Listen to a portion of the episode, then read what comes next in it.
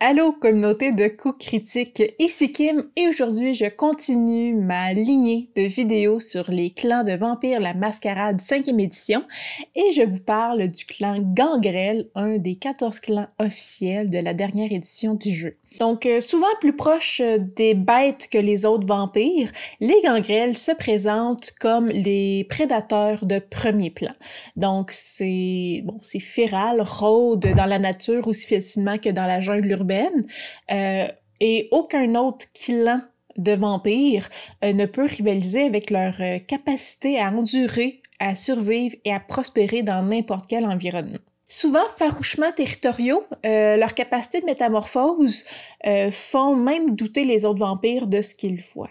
Habituellement nomades, ils entretiennent des liens plus étroits avec les lieux sauvages que la plupart de leurs cousins vampires et sont également plus proches de l'aspect animal de la bête qui habite tous les vampires euh, et de la discipline protéine.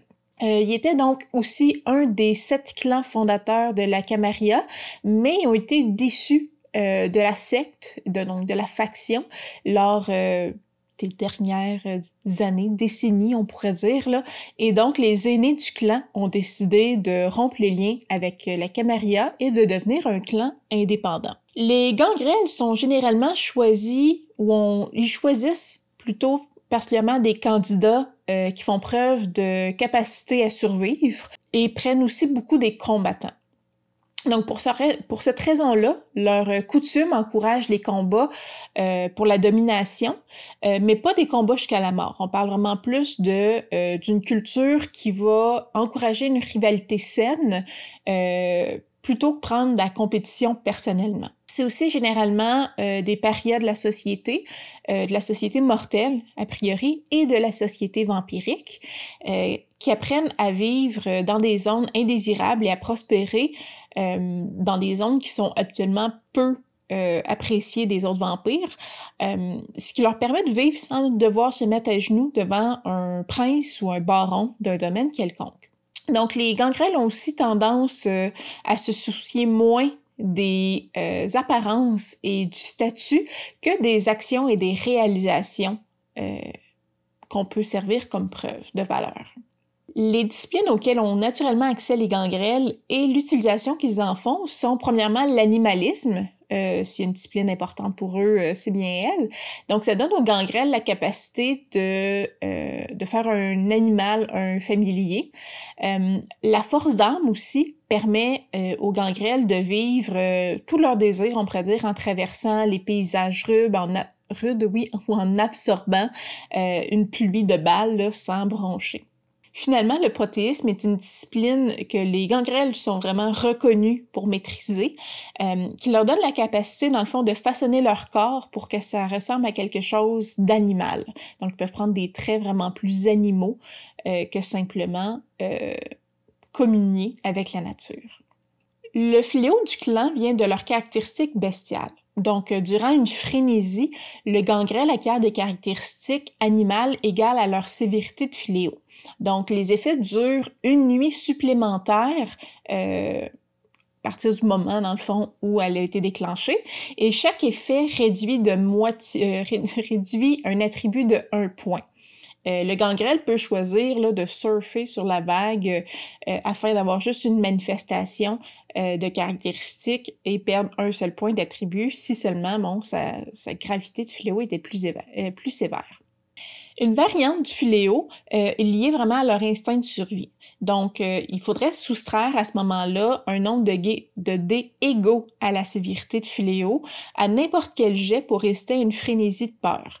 Donc, c'est l'idée que la bête, l'instinct de la bête à l'intérieur du vampire cherche à fuir le danger. On parle surtout à ce moment-là, le, les rayons du soleil ou le feu.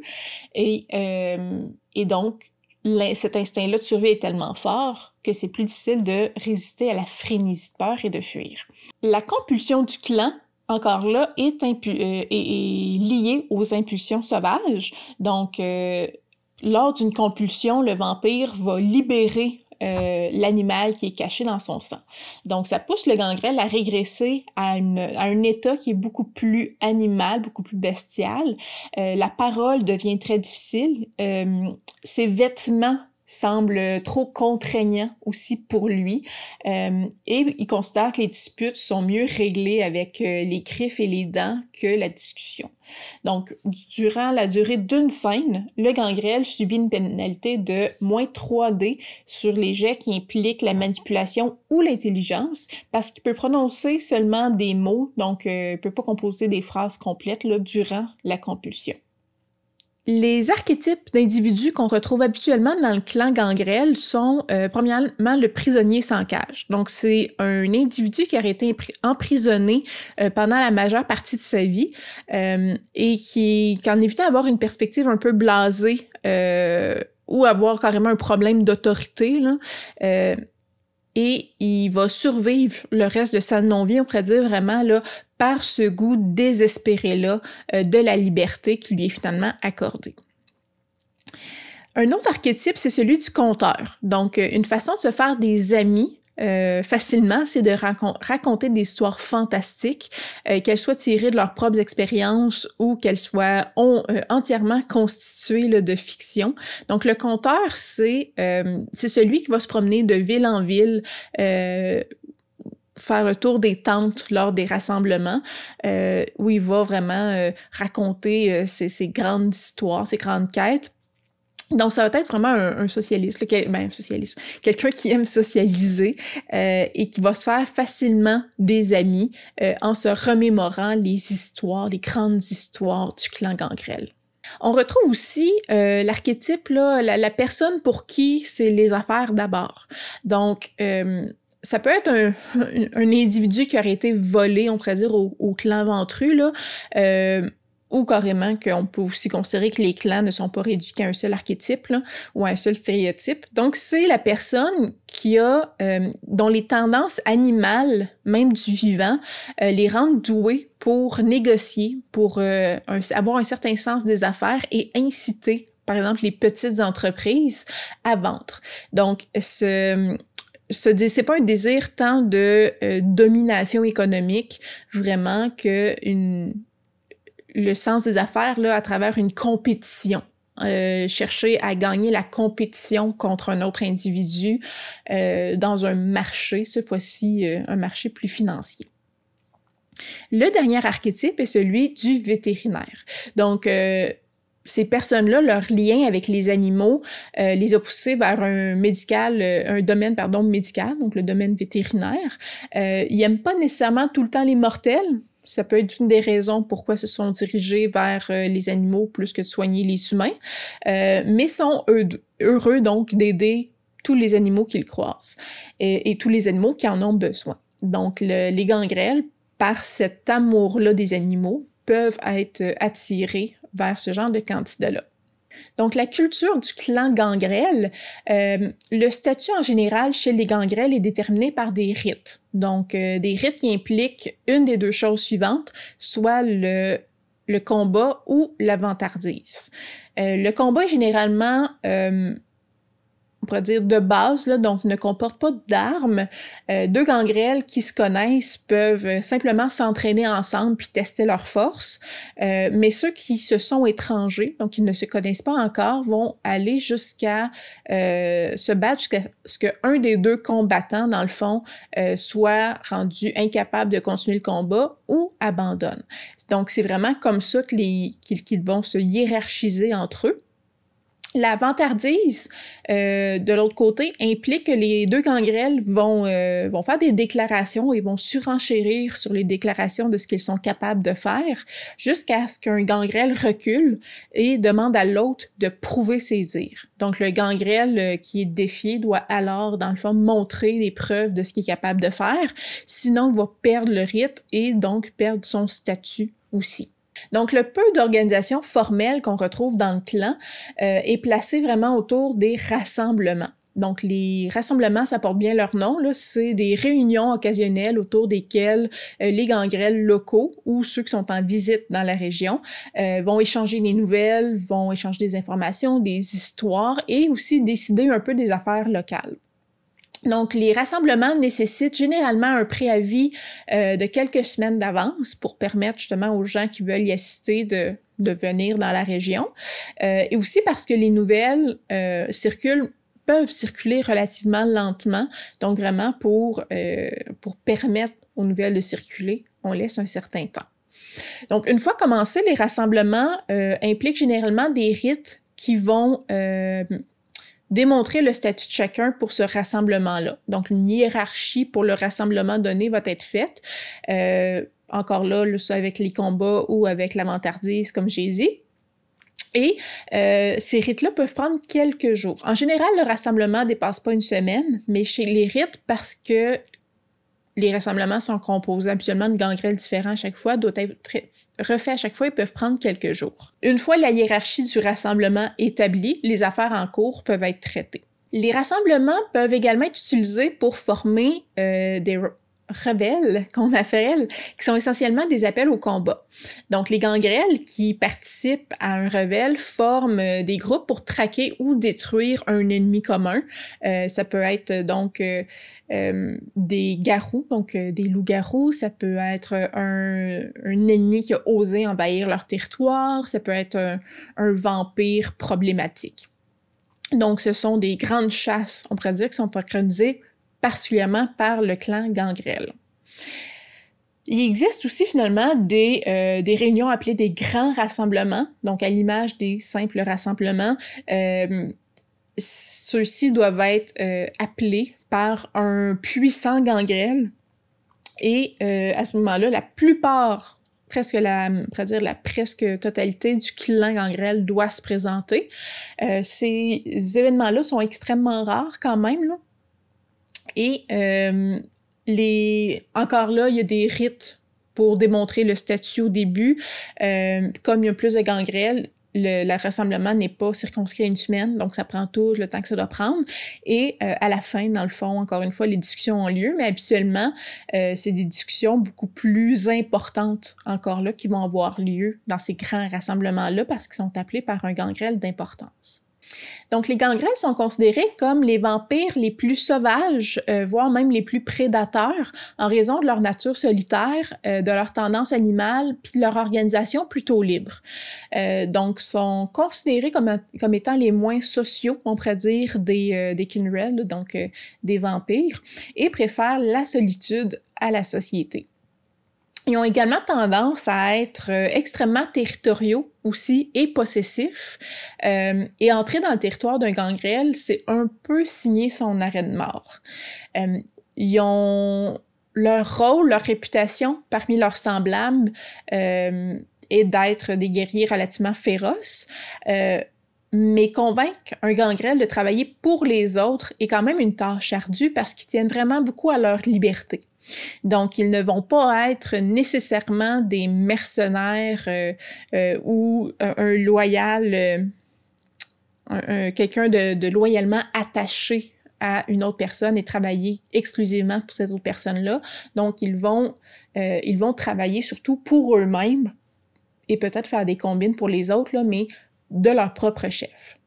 Donc, la plupart des légendes, des mythes du clan et la, une bonne partie de la manière, dans le fond, d'acquérir du prestige au sein du clan est par euh, oralement. Donc, sont vraiment une tradition euh, des des traditions là, euh, transmises oralement.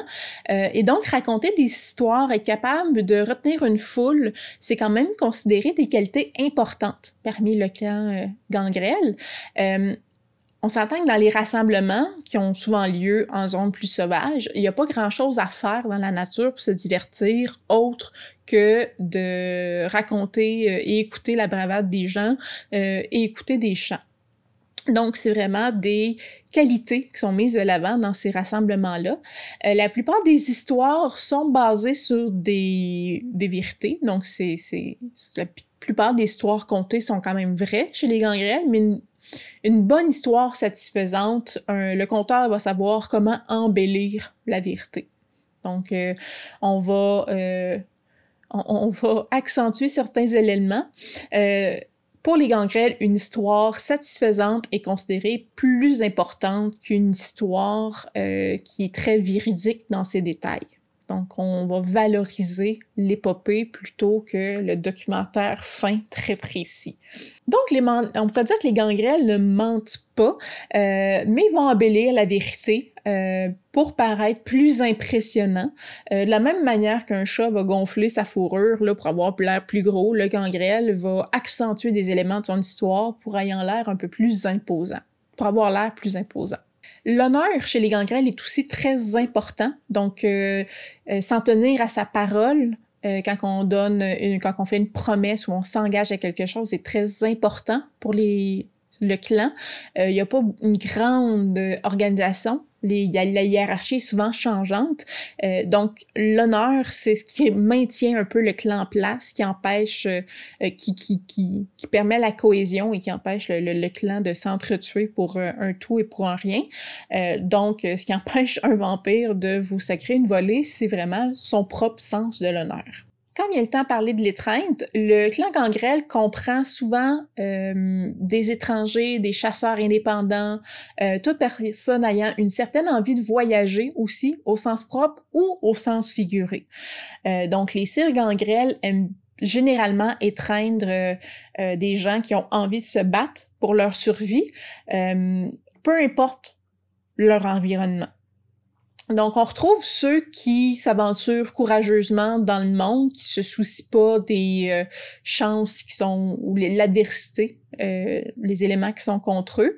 Euh, on peut retrouver autant des hommes d'affaires qu'on va retrouver des explorateurs, des voleurs, des joueurs. donc, on va retrouver plein de gens qui sont prêts à affronter à un certain point le danger ou des éléments qui s'élèvent contre eux pour, on dire, gagner, vaincre surtout. Lorsqu'il s'agit de l'enfant gangrel idéal, euh, la beauté, le rang euh, signifie habituellement très peu. Euh, c'est peu regardé. La plupart des cires gangrels veulent voir les réalisations de l'enfant potentiel avant de le transformer. Un père gangrel va souvent choisir un candidat potentiel durant l'alimentation. Donc, si la personne se défend, si la personne euh, tente de contre-attaquer euh, pendant qu'elle euh, qu'elle sert de calice, donc lorsqu'elle lutte pendant que ça se passe, la gangrel peut récompenser le mortel en le transformant en vampire après sa mort. Donc, cette méthode, on pourrait dire, euh, d'étreinte-là, euh, produit un gangrel avec un désir farouche de survie, habituellement, euh, même s'il ne possède pas encore tous les outils nécessaires là, que les vampires vont ultimement avoir. Donc, d'autres d'autres cires vont aussi trouver des potentiels enfants grâce à l'observation. Le gangrel va observer le candidat guettant tous ces gestes de bravoure, de talent pour survivre. Euh, parfois, le mortel, un mortel qui sort la nuit, euh, est tout simplement perdu, on s'entend, est un peu tête en l'air, c'est pas ce qu'il fait. Si c'est le cas, dans le fond, ben, le gangrel va simplement euh, le considérer comme une proie et chercher à s'en nourrir. Euh, cependant, si le mortel en question fait preuve d'habileté à se déplacer la nuit euh, et pas lâche dans ce qu'il fait, euh, maintient l'intérêt de l'observateur, soit en se battant, soit en étant intéressant à regarder, ça devient un bon candidat pour l'étreinte. Donc, aussi, le choix est presque jamais proposé aux, aux futurs vampires, euh, c'est devenu une tradition dans le camp gangrel de, on dire, d'imposer la transformation vampirique. Euh, c'est un vampire ou une personne à qui on a offert le choix et qui est devenu vampire ne sera pas nécessairement un paria dans le clan, euh, mais ce vampire-là va jamais avoir le même respect respect pardon, que ceux qui sont étreints traditionnellement, donc à qui on a imposé cette transformation-là. Donc, après l'étreinte, le père gangrel euh, disparaît durant la nuit, laissant le nouveau gangrel seul. Donc, les gangrels croient qu'il est préférable d'économiser leur énergie euh, et l'effort de formation d'un enfant jusqu'à ce qu'il ait prouvé qu'il peut survivre seul. Euh, le père abandonne donc complètement sa nouvelle création pour voir comment qu'elle se débrouille, si elle est capable de survivre, de lutter pour sa survie. Euh, sachant que les premières nuits sont les plus difficiles habituellement, de, ne, de se trouver un abri pour ne pas mourir brûlé par le soleil, euh, de ne pas s'alimenter n'importe comment, ce qui va euh, dans le fond, amener les regards sur soi, amener la seconde inquisition sur soi ou euh, piler sur un mauvais territoire puis déclarer euh, une chasse euh, et que les autres vampires nous tuent. Le clan considère que si le sire a bien choisi son enfant, ce dernier va rapidement comprendre la situation et va s'adapter. Donc, tout cangrel suffisamment résilient est capable de survivre les premières nuits, euh, développe rapidement les outils pour survivre les suivantes. Au fil du temps, l'enfant va apprendre à faire pousser ses griffes, va apprendre à parler avec les animaux, à accepter ses forces, ses faiblesses. Donc, il va développer par lui-même ses premiers pouvoirs vampiriques. Euh, il va aussi apprendre à prendre des, des, décisions seules et des décisions rapidement. Euh, on s'entend que la condition même d'être un vampire ne permet pas d'établir de longues réflexions à savoir comment survivre. Donc, un bon gangrel se fie beaucoup à son instinct. Euh, et dans le fond, c'est une période qui est très dangereuse pour l'enfant, euh, qui est perdu, qui n'a pas de direction et qui doit tout apprendre par lui-même. Donc, un nouveau gangrel doit survivre au moins un hiver avant de pouvoir être enseigné par le clan. Une fois accepté, le nouveau gangrel va apprendre les histoires, va apprendre les traditions du clan, euh, notamment les rituels de salutation, les rites de statut aussi. Euh, donc, et après des mois d'enseignement, un lien étroit va se finir par se former entre l'élève et le maître, semblable à la relation vraiment là entre un sire et son enfant. Donc, c'est pas nécessairement le sire qui va finir par apprendre à son enfant comment se débrouiller. Ça va être quelqu'un qui va être considéré son maître, mais ça peut être le sire aussi. Donc, après cette formation-là, le gangrel est officiellement membre du clan. Dans la société mortelle, on pourrait dire que le gangrel est vraiment une manifestation parfaite de leur culture et de la bête vampirique. Donc, on pourrait dire que c'est un être qui est coincé entre la bête littérale et le vampire. Euh, certains vont adopter euh, les traits agressifs territoriaux des animaux. Euh, ça va se traduire aussi par le fait que les gangrels vont parfois prendre des humains, on pourrait dire, un peu sous, la sous leur gouverne ou les considérer comme leur meute donc un peu les subalternes, mais vraiment les voir comme une meute euh, sous leur direction. Euh, les gangrels vont établir parfois aussi leur domination, euh, vont rassembler leur meute de mortels et les considérer comme leur propriété. Beaucoup de gangrels vont se nourrir, on pourrait dire, en groupe, mais vont mépriser ceux qui vont manger au sein même de leur meute. Donc, si un gangrel s'entoure de mortels pour se former un petit clan, par exemple, on pourrait les imaginer, comme euh, chef de groupe de motards, chef de gang de rue. Euh, on est un peu moins dans le sectaire, mais ça pourrait peut-être aussi être ça. Donc, si on, un, un, gangrel se forme un clan autour de lui, euh, c'est très mal vu pour ces gangrels-là de s'alimenter au sein des mortels de son propre clan. Donc, il préfère aller utiliser, aller manger comme avec auprès d'autres mortels, on pourrait dire, et préfèrent utiliser leur, leur petit clan, leur meute pour euh, des services ou carrément pour avoir des compagnons avec eux. Au sein de la société vampirique, les gangrels sont marqués vraiment par la culture de l'individualisme et de l'errance. Euh, certains vont voyager euh, à travers des domaines, des villes entières, vont traverser les frontières, les limites habituellement permis par les cadres des vampires et souvent de la Camarilla. Euh, bien qu'ils soient connus pour se réunir autour de feux de camp avec leurs camarades de clan euh, et se régaler des aventures justement là, de vampires plus errants, euh, ils vont quand même créer un ordre hiérarchique entre eux durant les rassemblements. Euh, le clan a une certaine culture de rivalité amicale où la force va être vraiment très respectée. Donc, si on peut dire, on peut dire que dans la société vampirique, les gangrels, c'est le clan va se tenir, souvent se tenir plus à part des autres, euh, un peu moins tissé serré comme clan, donc très euh, très individuel, partent en voyage et reviennent se voir lors de grands rassemblements pour parler, euh, vraiment avec une espèce de dire de franche camaraderie, camaraderie si on imagine des, des petits chiens ou des, des animaux là, se, s'amuser, ben, ils vont souvent se battre pour essayer d'assumer la domination sur l'autre, mais ça se fait vraiment dans un cadre de jeu et non pas dans un cadre nécessairement agressif. Donc, il faut voir un peu les, les de cette manière-là. Comment ils se situent par rapport aux différentes factions, que ce soit la Camarilla ou euh, les anarques? Euh, ils ont moins de euh, il y a moins de différence entre les gangrels euh, de factions que dans les autres clans. Donc, habituellement, sont stéréotypés comme euh, un peu un chien fidèle, les gangrels. ils vont souvent remplir les rôles de garde, garde du corps, d'homme de main, de chasseur. mais comme j'ai dit plus tôt, là, plusieurs, la très grande majorité même, là, dans certains, dans la plus, on pourrait dire la ligne officielle de World of Darkness. Euh, les gangrels ne sont pratiquement plus acceptés au sein de la Caméria non plus, là, mais si dans votre chronique il y en a, c'est bien parfait aussi. Euh, donc de nombreux membres du clan ont, donc cliqué quitté la Camarilla euh, parce qu'ils se sentaient exploités, ils se sentaient justement pas nécessairement respectés dans leur rôle, dans le rôle qui leur était donné.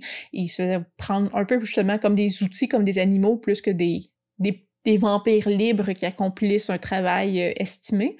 Euh, et quand ils ont quitté la Camarilla, donc tous les gangrels ne sont pas devenus anarques. Certains y sont allés, d'autres sont devenus, ou même la majorité sont devenus indépendants. Euh, donc, s'agisse de la Camarilla ou des anarques, lorsqu'un gangrel arrive dans un domaine, il n'y a pas tendance à s'annoncer comme serait habituellement la règle, ou ce qu'on retrouve dans les, les traditions là, euh, de la Camarilla.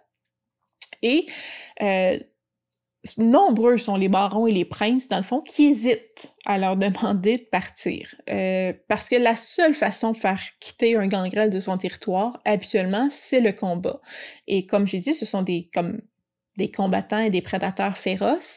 un combat engagé avec eux va souvent entraîner des bris de mascarade et on préfère acheter la paix en ne les dérangeant pas trop dans ce qu'ils font.